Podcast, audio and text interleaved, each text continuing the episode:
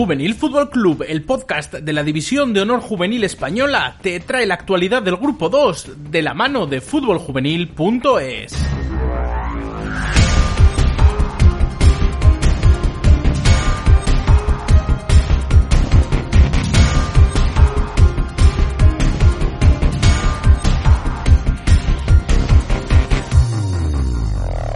Terminó la jornada 18 en el grupo 2B. Por fin, el grupo vasco ya dio por fin y quitado esa primera fase. Y sí, casi sin tiempo, nos llega ya la segunda fase, eso sí, ya en ambos subgrupos, tanto en el subgrupo A, que ahora se dividirá, y en el subgrupo B, que también se divide, y lo van a hacer en los subgrupos C y D. Pero bueno, para contárnoslo todo, empezando desde lo primero, que fue la jornada pasada, última de ese subgrupo 2A, y seguiremos con lo que viene en las próximas semanas, está ya desde Amorebieta el gran, conocido y destacado experto de la División de Honor Juvenil en el grupo vasco, riojano y navarro, eh, el gran Jesús Josu Martínez. Muy buenas, Jesús, ¿qué tal? ¿Cómo estás? Bueno, no será para tanto, ¿eh? Coge aire que casi te quedas sin aire para... Has visto qué presentación, ¿eh? Madre mía. Sí, la verdad que últimamente lo de Josu me lo dicen mucho por la calle, ¿eh? O sea, cuando veo a los equipos, tal, este Josu, tal, no sé qué, me los cachondeo, tal. bueno, pues está bien, por lo menos que la gente también se divierta y diga, mira, el gran Josu Sí, Martínez, que sea menos. Eso es, que el gran Josu Martínez está aquí para contarnos y traernos toda esa actualidad, que como decíamos, Grupo 2B, terminasteis ya en el País Vasco en Euskadi esa última jornada, esa primera fase en la que había una plaza en juego prácticamente, ¿no? En la que toda la atención estaba en ese partido entre el Arenas Club y la Real Sociedad y al final, ¿cómo se resolvió todo aquello? Bueno, empate a uno, yo creo que tuve la oportunidad de estar en el campo y la verdad es que no he defraudado.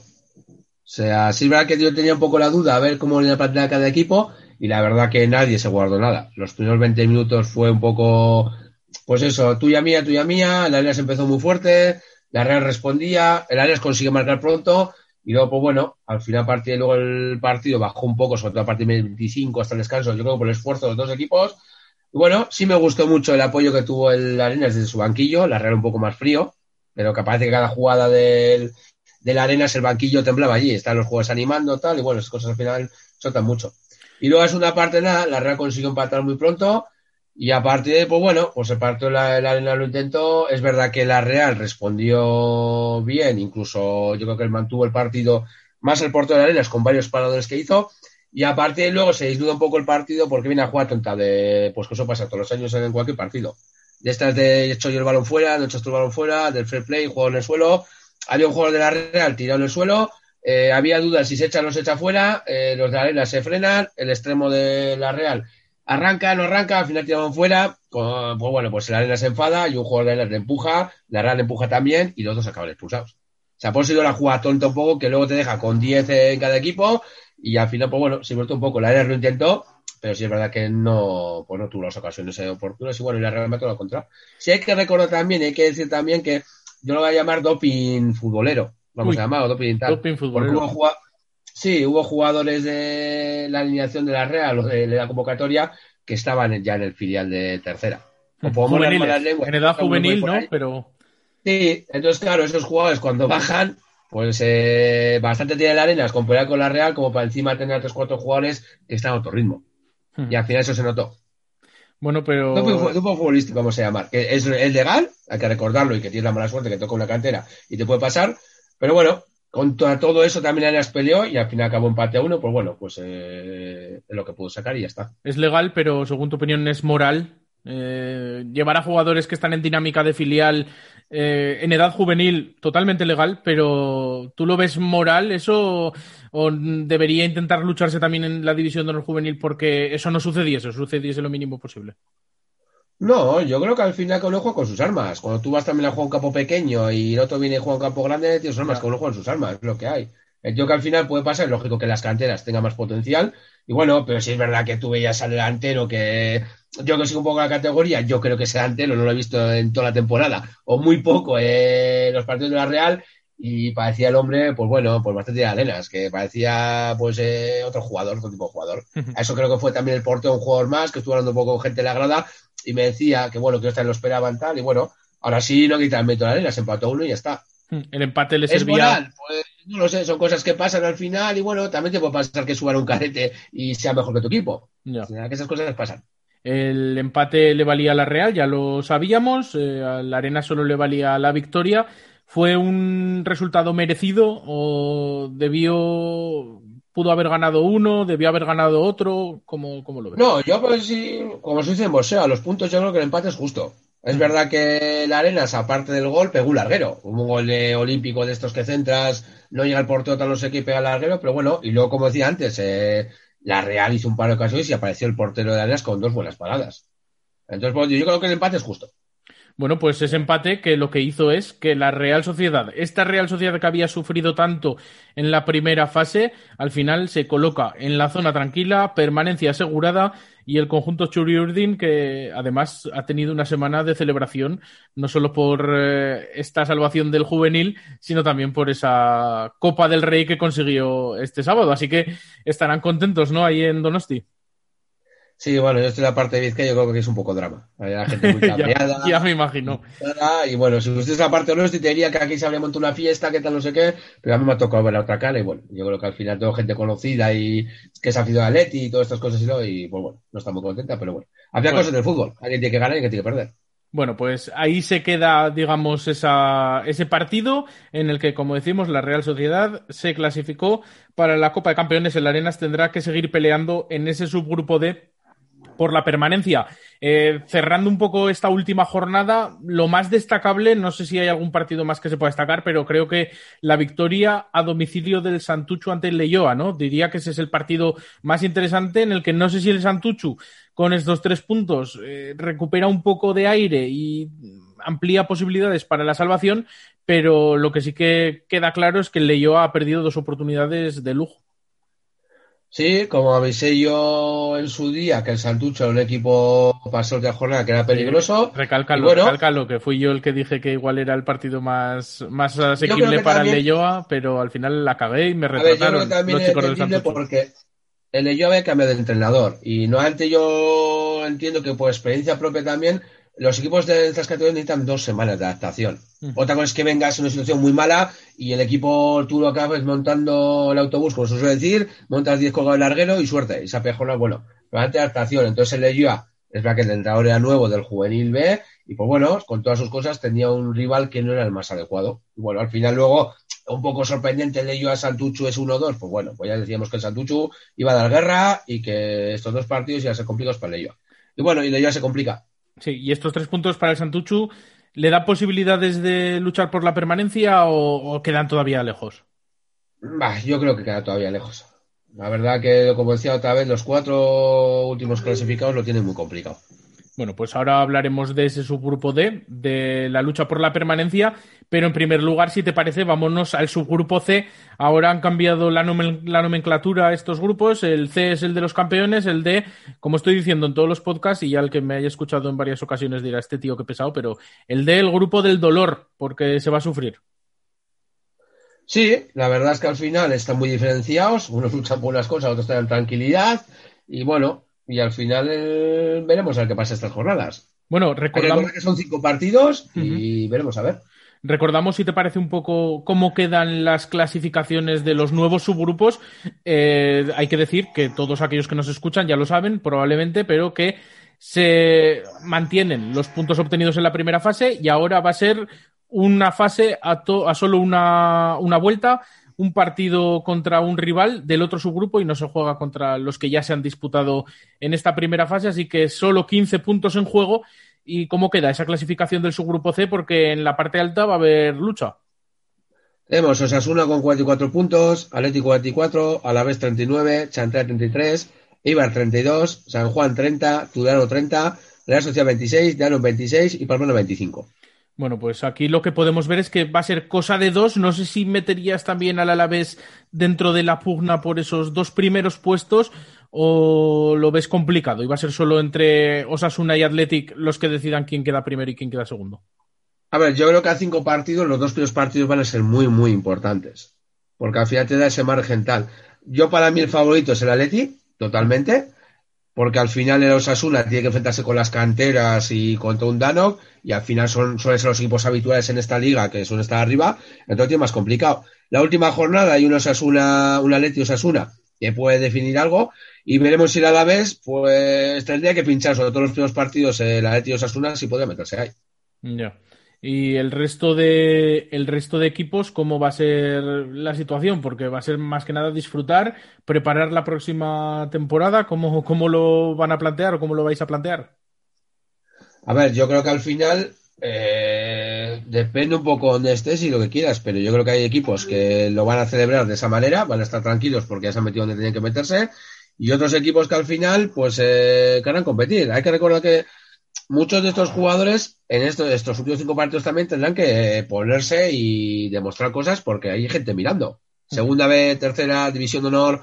Entonces, claro, tampoco puedes decir, venga, ahora vamos a que juegue todo el mundo, qué tal, no sé qué, y hay mucho todo el mundo. Habrá equipos que sí, o entiendo que al final ha hecho un esfuerzo y no era su intención estar en esa, o sí su intención, pero era complicado y se han metido ahí, y otros equipos que eh, hay que sumar y hay que reivindicarse, y jugadores que empiecen a aparecer por ahí, porque luego son los chavales de los que van a vivir. A otros equipos son de primer segundo es que otro año categoría, pero la mayoría que puedan ser tercer año es importante para los chavales que no se les quite minutos del juego, porque ellos tienen que aparecer. Año que viene les pueda meter alguna categoría que sea interesante para ellos y para el club también. Quizá entre esos equipos que se han metido, que quizá no se esperaba a principio de temporada, son la Chantrea y el Tudelano, ¿no? Los más destacados. Sí, por eso decía que, por ejemplo, el Tudelano, pues, ¿qué les hacía a los chavales? Se han hecho un esfuerzo tremendo, se han metido ahí, pues es lógico que el Tudelano igual piense un poco más en rotar a todo el mundo y que todo el mundo disfrute. Puede ser. Entiendo que otros equipos como la Real, que viene desde abajo, eh, el Dano, que no ha acabado con buenas sensaciones, dirá, bueno, hay que ganar partidos, ubicándose un poco y coger más posiciones arriba. Y lo que decíamos, pues, sobre todo los equipos que tienen juegos de tercer año, eh, tienen que demostrar los chales eh, para poder entrar a otras categorías o incluso en el equipo mayor, podría ser. Y aquí lo que ha sucedido también, como en todos los subgrupos, o casi todos, ya no estoy al tanto, es que los equipos del subgrupo B van a jugar tres, tres partidos en casa y dos fuera, y al revés los del subgrupo A, ¿no? Que van a jugar dos partidos eh, en casa y tres fuera. Yo creo que decisión polémica. Polémica. la Saya, porque al fin, polémica es porque estás favoreciendo a uno, otro. Tampoco, si hubiese sido al revés, también hubiese sido polémico. Sí, sí, sí, está claro. Pero está cuando de repente todos los del grupo B son los que no juegan tres en casa, pues no sé si ha sido una decisión ya que estaba ya presuponía que se ha puesto ya, o ha sido de repente de a mañana ese sorteo. Pero luego si eso sumamos que los del caso de Osasuna, Chanté, todos los equipos llevan dos, tres semanas esperando a que termine ese grupo, pues les unes que tampoco salen favorecidos. Ya. Pues sí, claro, que decisión polémica. junta el hambre con las ganas de comer, pues eso decir. Se está hablando mucho sobre este, esta decisión y esta configuración del calendario en esta segunda fase, que como bien es cierto, al ser solo cinco partidos, pues tenía que favorecer a unos y perjudicar a otros. Ha sido así, todos los subgrupos B son los que jugarán tres partidos en casa y todos los subgrupos A eh, son los que jugarán dos en su feudo. Mm, vamos con esta jornada que viene, eh, esta primera jornada de la segunda fase en este subgrupo C, en el que ¿qué partidos tenemos? Tenemos Atleti Pamplona, Deportivo Alavés San Juan, Real Sociedad Chantrea, Danobat Osasuna y un Eibar Vale, aquí yéndonos a, digamos, la lucha por el título, esos dos equipos, Osasuna y Athletic Club, ¿ves alguno con posibilidades de pinchar? Athletic Club en Lezama contra Pamplona, eh, Osasuna en la visita Mayona contra el Danokbat. Yo creo que, a ver, no hay que descartar al Alavés también, que lo estamos dejando un poco más de lado, menos favorito, pero yo creo que el Atleti ganará, sería lo normal. El Ezama, pues es eh, un equipo muy, muy fuerte. Y Osasuna lo puede pasar mal con el Dado, por lo que hemos dicho. El Dado está compitiendo muy bien con las canteras. De verdad que últimamente no anda muy fino, pero bueno, siempre es un rival muy complicado y un campo, pues como decimos siempre, Mayona, que, no, que se sufre y luego tienen gente muy trabajadora que seguro que están haciendo buen trabajo para frenar al conjunto navarro en, en, su feudo. Así que, bueno, veremos a ver si alguno de estos pincha, porque un pequeño pinchazo de uno de los dos ya puede marcar eh, la tendencia, ¿no? De quién va a ser el líder claro en este, en este subgrupo. Así que, bueno, estaremos al tanto ya la semana que viene, si te parece, nos cuentas. Vámonos al subgrupo D en el que yo creo que aquí sí que hay mucho en juego. como digo en todos los programas que estamos haciendo, cada final, eh, cada partido va a ser una final. No sé si tú estás de acuerdo, pero aquí va a haber mucho, mucho, mucho por disputar y va a estar todo muy, muy caliente. A ver, yo tengo claro que al final, en esto el fútbol tiene que tener suerte con el calendario. Y está claro que al final, pues viendo un poco cómo está el grupo, lo que decía antes, lo mismo vale para aquí. Estos dos primeros partidos son muy importantes, porque un empate, una derrota y ganan los de atrás te metes en problemas.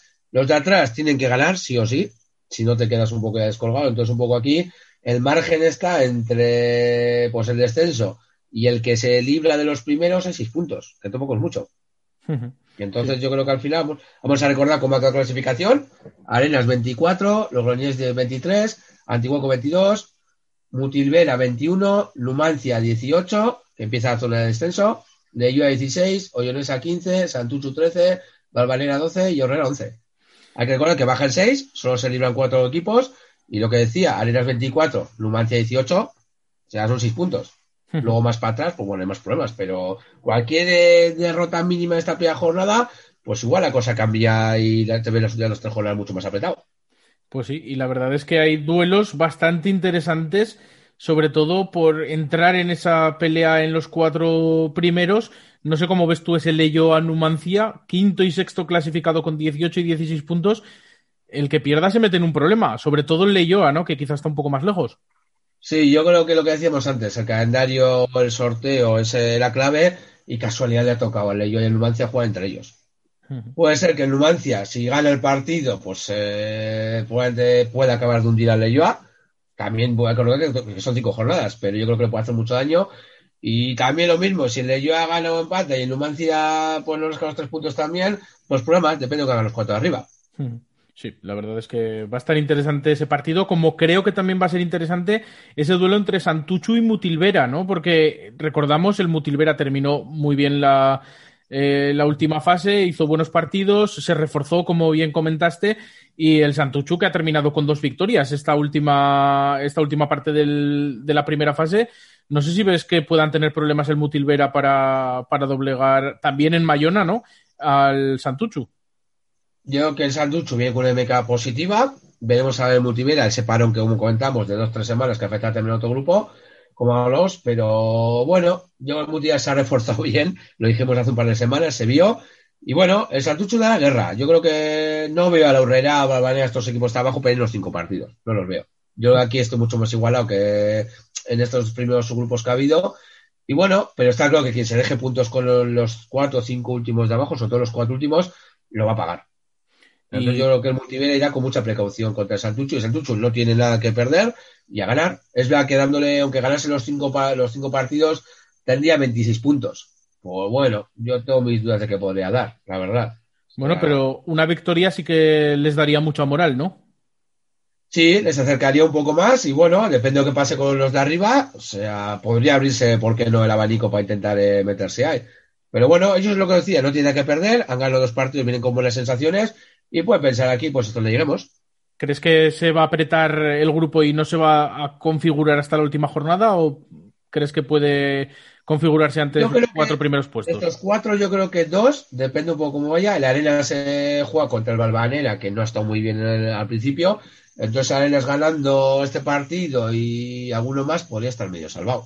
A partir de ahí, yo creo que bueno, es la misma sensación y Antiguo Comultiva tiene el problema ahí. Que si ellos no puntúan y los atrás, eh, eh, pues Numancia y todos los equipos arriman, yo creo que el tema es los cuatro, los cuatro últimos lo tienen muy complicado, que son Aurora, Valvalera, Santucci y, y, y, a partir de ahí, Numancia y Leyoa depende un poco de lo que hagan los cuatro de arriba. Y dependerá del partido de esta semana. si es que mejor tiene, y a partir de ahí, pues Multivera y Antiguoco veremos.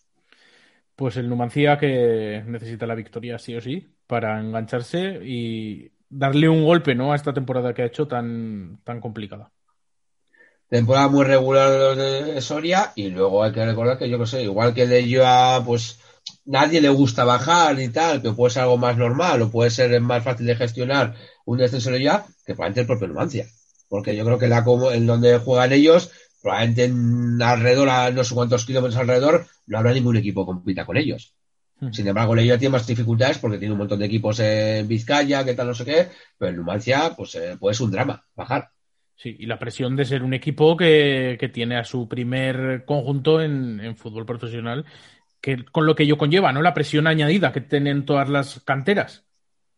Claro, al otro día me hablan algunos de los equipos humildes que están en la categoría no sé qué, pues eh, se hablaba de la arena, me comentaban, del de Yua, tal, y ya, pero es que en Numancia no es el caso. En Numancia no se puede tachar, no sé si de fracaso, que no haya estado metiendo cinco de arriba porque era complicado, pero es que se han metido equipos que acaban de descender. Entonces la temporada de Numancia no se puede decir que buena. Y ya ahora descender sí que sería un drama. A otros equipos igual le podría afectar menos o podría ser algo más normal, pero el Numancia tiene una papeleta gorda que salvar. Aún así, eh, un papelón en esta segunda fase para todos estos equipos que se ven en una situación en la que, como bien decías, de 10 descienden 6, solo 4 van a estar la próxima temporada en División de Honor Juvenil y eso es duro, ¿no? Yo creo que tantos descensos en una temporada va a ser complicado. A ver, está claro es complicado, pero también que el año pasado es que no hubo descensos. Sí, sí, sí. Entonces, claro, al final, un año no te llevas, eh, igual has hecho una mala temporada, no te has llevado trozo, ha sido como una vida más extra, y si este año no has, hecho bien las cosas, pues aún ya tienes que bajar. El año pasado igual tenías que haber descendido porque no tuviste la suerte o la fortuna, o no sé cómo llamarlo, o que no tuviste el mejor equipo posible, y al final no te dio números, pero es que de dos años seguidos no te puedes salvar. Entonces pues todo el mundo que empezaba sabía lo que había. O sea, entonces bueno, alguno tendrá más normalizado o disfrutar lo que sea, y otro pues estará en problemas, volverá, y pues bueno, al final esto es fútbol y todo el mundo tenía claro cuando empezamos hacia dónde íbamos. Pues esto es fútbol, esto es la división de honor juvenil, este es el grupo 2 en el que hay mucho en juego, va a haber unas cinco jornadas muy intensas, muy interesantes y Jesús, estarás aquí para contarlo, ¿no? La semana que viene. Sí, está claro. Pues espero con interés a ver cómo van los partidos. Por arriba aparece en otro grupo que hay menos interés o solo estarán pues un poco más pendientes los partidos, los, los dos se lo jugar algo. Y veremos aquí abajo que puede ser muy interesante. Vamos a ver cómo reaccionan, un poco los partidos que hay. Y bueno, a priori hay partidos que, que son más asequibles que otros. Pero bueno, yo no me fiaría nunca de los que están. Ya hemos visto qué pasa con el Santuchu. Y esta última jornadas, yo no me fiaría nada, ni de Aurrera, ni de ningún equipo. No te cansas de recordármelo que el Santuchu ha dado guerra contra el Leyo. Jesús Martínez, Josu Martínez, desde Amorebieta, muchísimas gracias. Una semana más por habernos traído toda la actualidad de este grupo 2 de División de Honor Juvenil y nos vemos la semana que viene, o nos escuchamos la semana que viene, tú y yo nos vemos, pero el resto nos escuchan dentro de siete días con más información de este grupo vasco, navarro y riojano de la División de Honor Juvenil. Como siempre, un placer y bueno, suerte, como se suele decir, que Dios reparta suerte. Eso, porque como reparta justicia, que no Jesús. No, mejor que parta suerte y que el quien se merezca y ya está. Bueno, Agur, Jesús. Bueno, agur.